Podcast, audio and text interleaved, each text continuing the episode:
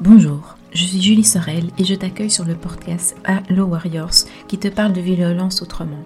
Tu entendras ici des hommes et des femmes qui te transmettront leur histoire de violence sans filtre pour que tu te sentes réconforté, soutenu, rassuré et surtout pas seul. Je te recommande en toute bienveillance d'écouter cet épisode dans les meilleures conditions pour toi et en étant vigilant à ce que cette histoire peut déclencher en toi en fonction de ton parcours. Mais est-ce que tu connais tout mon univers en plus de ce podcast, le monde Lotus Coaching, c'est aussi des coachings individuels où je t'accompagne à retrouver ta sérénité, ta liberté et de relations saines. En te donnant des tips par ma présence et surtout en te donnant beaucoup de force pour te reconstruire. J'organise également des ateliers collectifs sur plusieurs sujets pour que tu ne te sens pas seul et que tu sois entouré dans ta reconstruction. Tout ça t'attend sur mon site internet Lotus Coaching. Alors bienvenue dans le monde décomplexé de la reconstruction de soi et de la sérénité après la violence. Bienvenue chez Allo Warrior.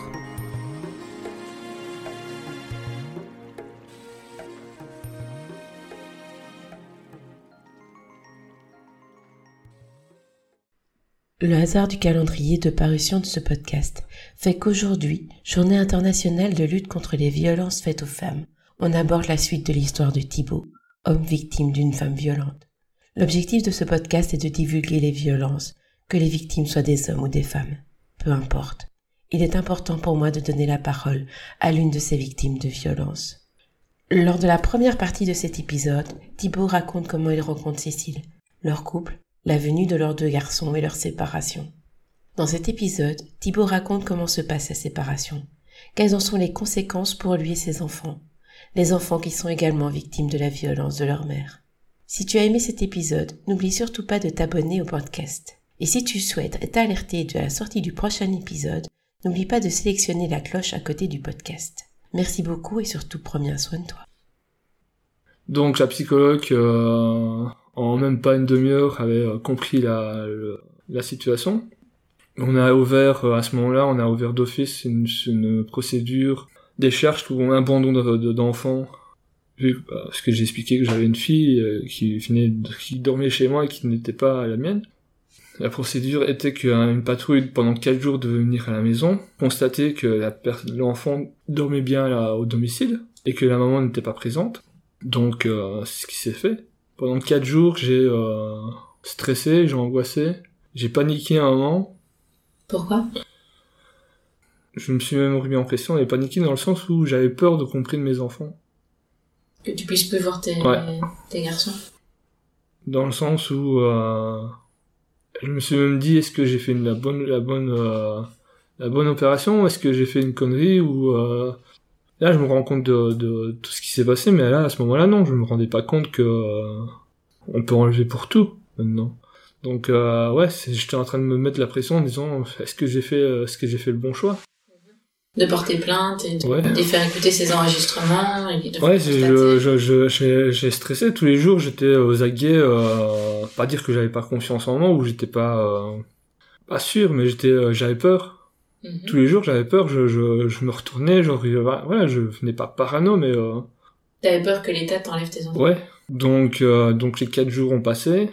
Donc le, ils ont fait les procédures donc euh, au niveau SAJ donc pas pour le mien, mais pour sa fille. Je m'en voulais encore plus à mort parce que c'était pas la mienne, mais je l'ai élevée comme la mienne. Oui, vous êtes restés quelques années ensemble. Bah, on est restés quasi dix ans, donc mhm. euh, voilà. J'ai commencé à mettre les haltes là avec euh, avec mon ex-compagne, disant que ouais, il serait un peu temps bah, de savoir euh, qui qui va partir, qui va, enfin voilà. Ah, parce qu'à l'époque vous étiez encore. ouais, on était, ouais, parce que enfin, de base, ce qu'elle fait n'est pas déclaré, donc c'est volontaire dans ce qu'elle fait. Donc moi, j'ai pas beaucoup de... à ce moment-là, j'avais pas un revenu euh, fou. Et pour avoir un appartement ou une maison, ben euh, voilà, c'est pas donné. Donc pour finir, ben euh, m'a dit, écoute, ben si tu trouves pas, ben je prendre mes affaires, je vais partir. Le jour de la séparation avec la petite, avec, sa, avec sa fille, a été fort compliqué. Ça a été d'entrer vraiment euh, sec. Et j'ai encore du mal à, à, encaisser le truc donc euh... puis alors ben euh, la séparation entre quand pour expliquer aux grands que c'est fini avec papa et maman ça a été compliqué aussi à lui faire comprendre que voilà c'était plus possible elle entre temps n'est plus revenue pendant la maison euh, Elle est puis revenue plutôt euh, reprendre ses affaires pendant 6 voire 7 mois. Donc elle a plus revu les enfants. Plus du tout Plus du tout. Elle a pas vu les enfants pendant 6 ou 7 mois Ouais. Elle est partie complètement euh, de l'autre côté. Et sa fille était avec elle? Non, la plupart du temps, non. Elle est restée, sa fille est restée trois, euh, quasi trois, voire quatre mois avec moi, mais sans revenir euh, dans la maison. Donc, euh, elle revenait une heure puis elle repartait quoi. Donc pendant cette période-là, j'ai dû, j'ai, assumé vraiment à plein temps euh, Les trois enfants. les trois enfants. Donc j'ai pris vraiment beaucoup sur, euh, sur mon état psychologique. Mhm. Surtout que toi, t'es au bord de la dé... enfin, t'es en dépression Ouais, je t'es au bord de- d'une Ouais. hospitalisation Ouais, pour tout à fait. Pas le choix, ben j'ai assumé tout seul. Mhm. Donc j'ai pas de soutien, j'ai pas eu de soutien derrière. Donc les garçons, le- mon grand m'a dit, écoute, euh, maman elle vient quand? Je dis, écoute maman, euh, je sais pas, je dis, peut-être au travail, je dis, hein, je sais pas, TFA. Quel âge à ce moment-là, ton grand?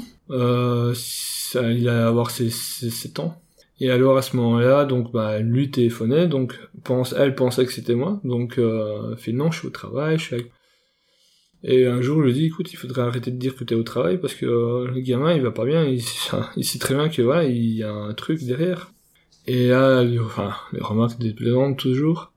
Ah bah t'es pas psychologue, tu sais rien du tout des enfants, tu vois. Euh, je lui disais, écoute, je suis quand même avec eux, donc je vois comment réagit le grand, donc je, je- ah, si, il remarque que t'es pas là, donc ne dis pas que t'es au travail. Donc les deux enfants sont plus raccrochés avec moi. Donc de, de, plus en plus, bah, ils sont, on était plus de plus en plus fusionnels. On a fêté l'anniversaire du petit séparément, puis on a fêté l'anniversaire du grand séparément. Le gamin m'a demandé, bah, est-ce que maman va revenir vivre à la maison? Je dis, bah, j'écoute non, c'est pas possible. Donc en expliquant avec des, des mots d'enfant, ben, euh, je lui ai fait écoute, voilà, tu préfères que maman soit et papa s'engueule tout le temps, ou tu préfères que papa soit dans sa maison et maman chez ça. Et là, le, gars, ben, le gamin, il fait, bah, je préfère qu'on soit tous les deux, on est une famille. Je dis, oui, mais j'ai eu l'eau, je dis, euh, c'est un peu différent maintenant. Pendant des mois et des mois, il a vraiment, euh, il a vraiment euh, du mal à, envisager et voir à imaginer que voilà on n'est plus une famille qu'on est séparés. Lui il veut que voilà que papa que maman revienne à la maison pour vivre. Et j'écoute non c'est plus possible. Euh, là ici à l'heure actuelle ben euh, c'est tendu. Parce que chez papa ça va super bien. Quand il va chez sa maman ben il frappe il crache. Il dit à sa maman qu'il en veut par rapport à tout. On sait de là, j'ai mis les procédures euh, en route de séparation. J'ai demandé donc euh, une garde alternée, j'ai demandé ce que je voulais. On a été euh, donc elle entre temps, bah elle a eu une assignation, on avait tous les deux une assignation donc pour comparaître devant le juge. Il y a eu les rapports médicaux, il y a eu les rapports psychologiques. Entre temps, elle avait gardé donc les allocations temps plein. Elle avait gardé donc elle me les avait pas même pas euh, donc je me suis démerdé avec les moyens du bord pendant les mois qui suivaient. Puis alors, euh, quand elle a su qu'elle était enregistrée par rapport à- au harcèlement sexuel, elle fait, elle fait, ah bon, tu l'as enregistrée? Ben, je dis, écoute, tu te rends pas compte de la façon que tu peux parler aux gens? Tu te rends pas compte que pendant deux heures, tu m'as quand même harcelé? Puis alors, Maria fait, bah mais c'était pour rire, hein. Un homme se plaint du harcèlement. Et là, la psychologue, elle intervient, elle fait, oui, le cas, normalement, c'est 85 voire 90% de harcèlement que l'homme euh, perçoit vers la femme, là c'est le contraire. Et c'est les 10% qui restent, qui sont très rares qu'on n'en discute pas. L'avocat, mon avocate, bah, elle a pas fait euh, de fleurs. Ouais, j'ai obtenu ce que je voulais. J'ai euh, refusé qu'elle me rembourse donc euh, le poursu qu'elle avait des allocations, Mhm. parce que clairement c'était pas l'argent qui me fait bonheur, mais c'est plutôt les- mes enfants. Tous les jours, je me faisais ramasser à la petite cuillère encore une fois parce que j'étais trop loin, j'étais trop, j'étais trop euh, méchant envers elle, En, étant, en faisant quoi? En faisant les démarches euh, au niveau du juge, que voilà, j'étais vraiment quelqu'un de sadique, que j'étais vraiment que, que pour euh, la méchanceté gratuite, et que j'étais là pour la détruire psychologiquement, que ça, ça s'appelait du harcèlement psychologique, du, du harcèlement psychologique, je dis ouais. Et alors, ben, j'ai eu des représailles par euh, son nouveau compagnon, entre-temps, pendant un certain temps. Ça a été très loin. De bas, je suis pas quelqu'un qui, euh, qui devient vite aux mains. Les paroles ont été vraiment... euh, Blessante Et encore maintenant, je ne peux pas... J'arriverai pas, je pense pas à... Non. Je vois que dès que c'est trop blessant, tu as encore du mal à pouvoir en parler. Oui, parce que... euh, je pensais pas que c'est, on pouvait avoir une violence verbale comme ça en fait. Ça a été quand même très très euh, très dur déjà. Je, on m'a demandé comment je pouvais rester psychologiquement et euh, physiquement euh, debout pendant toute cette période où j'ai tenu quasi un an et demi. Ou dans les enregistrements, on me demande comment j'ai fait pour rester calme dans certaines situations. Comment j'aurais pu, ben, j'aurais pu quand même dégénérer ou profiter de la situation. Je suis pas comme ça du tout. D'où vient ce, ce ouais, pourquoi, d'où vient ce, ce, ce, calme absolu devant une situation de... Pourtant, j'ai encaissé plein de choses violentes. Et pourquoi est-ce que tu as du mal à en parler? C'est euh, des mots que je peux pas oublier. Et ça m'a fait tellement... Parce qu'en fait, c'est du... Ben, les mots verbaux sont tellement euh, méchants de, des personnes qui sont venues. C'est... Waouh Je suis parfois sec, parfois un peu direct avec les gens, mais là, je je, suis tombé sur des choses parfois euh, ouais.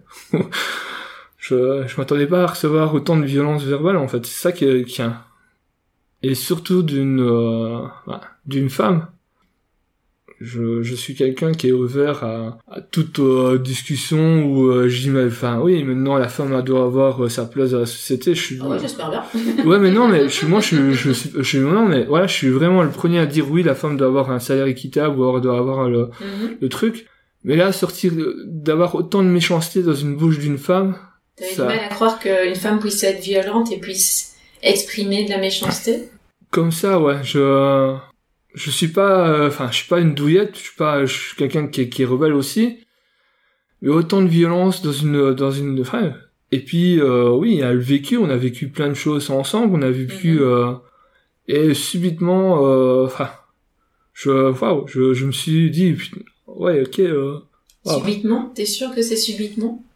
Non, mais il y a une, quand je me repose en question et quand je repense à tous ces derniers qu'on a vécu ensemble, Ouais, je dis putain, en fait, euh, non, ça a pas commencé comme ça, ça a commencé bien beaucoup tôt, et euh, en fait, ouais. Et il y a une personne dans mon entourage qui était mon médecin traitant à l'époque, qui me connaissait depuis plus de 30 ans, qui m'a dit, toi, tu prenais, euh, tu t'as fait ça pour, en fait, immerger l'iceberg, en fait. Et ouais, j'ai, immergé, en fait, l'iceberg par, par autre chose, donc j'étais, vu que j'étais dépendant de médicaments, donc parfois je prenais une surdose de médicaments, pour me réfugier, en fait, dans, pour t'échapper? Pour m'échapper, ouais, pour m'échapper dans euh, de cette personne qui était en fait euh, en permanence dans ma vie et en me disant ah, peut-être que non ça va changer, peut-être que ouais. Ouais, quand elle m'a dit ça, j'ai dit bah ouais. Puis elle me dit euh, ah, c'est pas pour ça que je suis de médecin traitant en fait. J'ai dit ouais mais j'ai enfin euh, cette personne a connu mon papa, a connu, euh, elle connaît ma situation familiale une simple visite euh, elle m'a euh, pas dire démonté mais euh, elle, a mis le doigt elle, a mis le doigt là où elle m'a dit écoute maintenant t'as le choix. Soit tu laisses tomber tu vas t'enfoncer tu vas vraiment te crouler complètement la situation. Soit tu te lèves tu te tu fais comme tu fais comme d'habitude tu te lèves tu te bats jusqu'au bout tu te bats pour et puis elle m'a dit tu penses que ton père serait fier de toi si tu te voyais comme ça? Et là, ça m'a... Et encore maintenant, parfois, ça me... Parce que euh, c'est une personne de l'extérieur qui a vraiment mis le doigt là il fallait, et euh, le lendemain, toute la nuit a été cogitante, bien sûr. Donc j'ai commencé à préparer les sacs de mon ex-compagne, je me dis, bah non, c'est pas moi qui va partir, de fait, en fait, je vois pas pourquoi je devrais partir, j'ai rien fait. Donc j'ai j'ai commencé à préparer des sacs de poubelle avec toutes ces affaires. Des sacs qui est resté ici pendant des mois et des mois. Parce qu'elle me disait, ah non, j'ai pas le temps, ah non, je dois faire ci, ah non, je suis pas là. Et euh, vu que je suis quelqu'un de très gentil, très social, très euh, patient, ben j'ai dit ouais mais bon écoute euh, voilà. Un jour j'ai pris mes ses affaires, je les ai mis dehors et j'ai dit écoute voilà non tu prends tes affaires soit ça part ça mhm. part. C'était combien de temps après euh, votre séparation? Ça m'a tellement bouffé psychologiquement que j'ai perdu la notion du temps en fait. Et donc, quand le médecin te parle, tu réalises en fait, et quand elle est violente après votre séparation dans les mots, tu te rends compte que il y a eu au fur et à mesure du temps. Ouais, en repensant, je en me y dis. repensant, tu ouais, je me dis, en fait, non. Moments. Oui, il y a eu. Euh, je me suis dit non, en fait, non, c'est pas de maintenant, en fait. C'est bien avant que ça a commencé, en fait. Mhm. Et vu que je m'accrochais à l'espoir de, de, dire ah non, écoute, ça va aller, ça va encore une dispute normale, enfin, ça va durer encore un certain temps, puis après ça ira, on reprendra notre vie quotidienne. Voilà, c'est tout. Et en effet, pour moi, c'était comme ça. Donc euh, j'ai fait le nécessaire, donc j'ai euh, dit écoute voilà maintenant il faut que tu reprennes tes affaires, ben voilà, il, fallait qu'on s'arrange pour euh, pour la moitié des affaires parce qu'on avait des trucs en commun, donc j'ai dit écoute voilà si tu veux je te rachète, si tu veux ben on peut, voilà ça me dérangeait pas, puis elle savait bien que mon film t'a financé, bah c'était quand même limite donc l'affaire maintenant écoute je te le laisse pour les enfants donc euh, mm je dis bah merci je dis écoute voilà donc pour finir j'ai mis tous ces affaires tous ces vêtements dans dehors là elle m'a pété un une durée totale, disant que j'étais quand même honteux de mettre ses affaires dehors, que je, enfin, c'était encore chez elle, je dis écoute non, c'est plus chez toi. Puis de là, elle m'a dit tu commences à changer, j'aime pas ton changement de comportement. Je dis non, je change pas. Je dis écoute, je dis on va pas revenir sur les faits, c'est passé, ça va plus. Je suis désolé, moi quand je vais quand je vais pas bien, ben, je, quand je veux une chose, ben je change. Là, il faut que tu ne vis plus ici, donc tu vis ailleurs, donc prends tes affaires, tu vas, tu le remets chez toi. Donc son compagnon euh, m'a joliment euh, empoigné par derrière, disant ben tu tu, tu, enfin, tu la fais pas pleurer. Je pardon. J'étais qui pour me parler? J'ai déjà retourne dans la voiture. Ben, en plus, il y avait les enfants qui pleuraient dans la voiture. Donc devant les enfants, donc ça parlait vraiment devant, ça faisait sa crise devant les enfants. Donc après, de en plein milieu de la rue, euh, donc euh, de la voiture, en criant, bah, tu as vu, vous avez vu comment votre papa est? Vous avez vu comment il est? Ah, tout, tout en me faisant passer pour le mauvais en fait. Donc ces vêtements sont restés dehors pendant deux jours, euh, parce qu'elle pensait que j'avais sans doute changé d'avis. Il y a des choses à l'heure actuelle qui ont euh, beaucoup changé. Donc euh, j'ai changé euh, toute ma façon d'être, toute ma façon de, de me comporter. C'est-à-dire, dans les comportements, qu'est-ce que t'as changé? Je me méfie deux fois plus de la personne. N'importe qui? N'importe qui parce que euh, j'étais tellement j'ai tellement été sur emprise de la personne que euh, j'ai rien vu venir en fait. Je me suis renseigné, j'ai pris des renseignements sur plein de trucs et quand je me dis putain ouais en fait c'était comme ça. Et même des gens de l'extérieur me disent écoute euh, non il y avait un truc c'est vrai on l'a trouvé un peu bah j'écoute bah non c'était pas possible donc même les gens de l'extérieur donc voilà quand je me suis dit quand j'ai pris des, des renseignements quand je me suis documenté j'ai même écouté des podcasts, j'ai écouté plein de trucs. Là, il a fallu quand même un gros déclic disant que ouais, il faut que si elle sait faire sa, si elle sait faire sa vie, je dois refaire ma vie. Je peux pas me laisser faire. Euh, Et j'avais toujours juré euh, donc sur la tête de mes enfants clairement que si on, venait à se séparer, je me battrais à fond pour mes enfants, pour mes fils. Et je lui dis, j'écoute, je me battrais pour eux. Elle m'a dit non à l'époque, elle me disait non, tu verras, tout se passe bien. Et euh, donc ça fait un an et demi qu'on est séparés. Euh, je me bats toujours pour mes fils. C'est-à-dire je, me consacre plus de temps pour leurs problèmes, pour euh, voilà. Un jour, on m'a dit, euh, t'imagines euh, quand même euh, par tous les stades d'émotions et de comportement qu'on a eu quand même envers l'autre, écoute, euh, si tu as si tu t'entends pas et qu'on n'a pas des mêmes accords, c'est logique qu'on n'aura jamais euh, une bonne entente. Ah oui, mais t'imagines, euh, un jour ça va, le lendemain ça va plus, et dis écoute, c'est toi qui te constate, excuse-moi. Dans mon cas, dans mon cas, dis moi quand je te pose une question, quand je te pose mon point de vue, tu pointes directement en négatif et tu m'insultes automatiquement. Je dis l'insulte ça va pas directement comme ça, je dis hein. Et là, elle fait bah oui, mais t'es quand même un, un bon manipulateur, hein. Je dis pardon? Un bon manipulateur, je dis, je dis euh, quand même, je dis, euh, pour me dire ça, il faut quand même oser, quoi.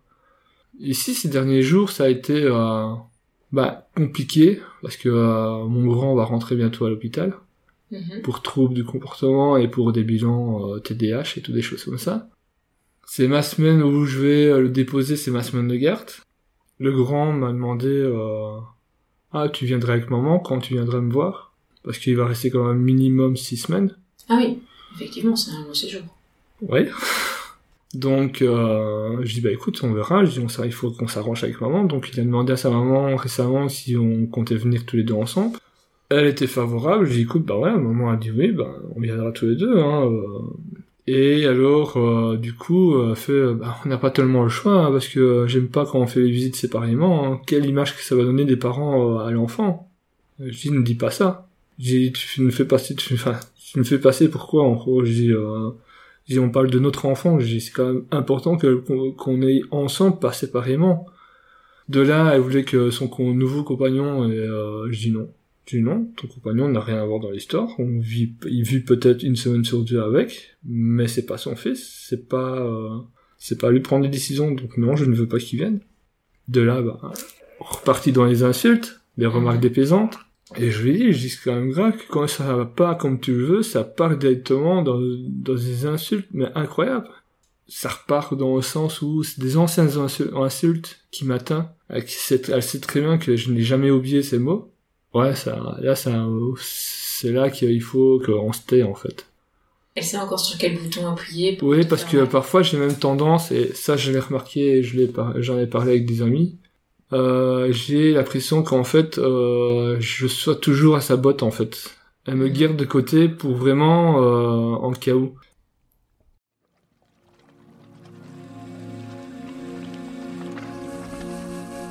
Voilà, c'est la fin de cette deuxième partie qui j'espère t'aura plu malgré la difficulté de cette histoire. Je remercie encore Thibaut qui a le courage de raconter son vécu si bouleversant. On se retrouve dimanche prochain dans la dernière partie de l'histoire de Thibaut et de ses garçons. D'ici là, je te souhaite une très belle semaine. Je t'embrasse et surtout prends bien soin de toi.